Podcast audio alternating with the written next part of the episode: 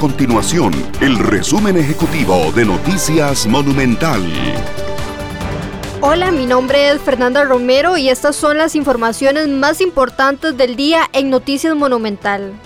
En la convención del Partido Unidad Social Cristiana del domingo 27 de junio, las urnas estarán abiertas de 9 de la mañana a 4 de la tarde para que las personas participen en la elección del candidato presidencial para las elecciones nacionales del 2022. El tipo de cambio del dólar se mantiene al alza incluso en la ventanilla de los bancos comerciales ya cumple dos semanas por encima de 626 colones, uno de los precios más altos en lo que va de este año.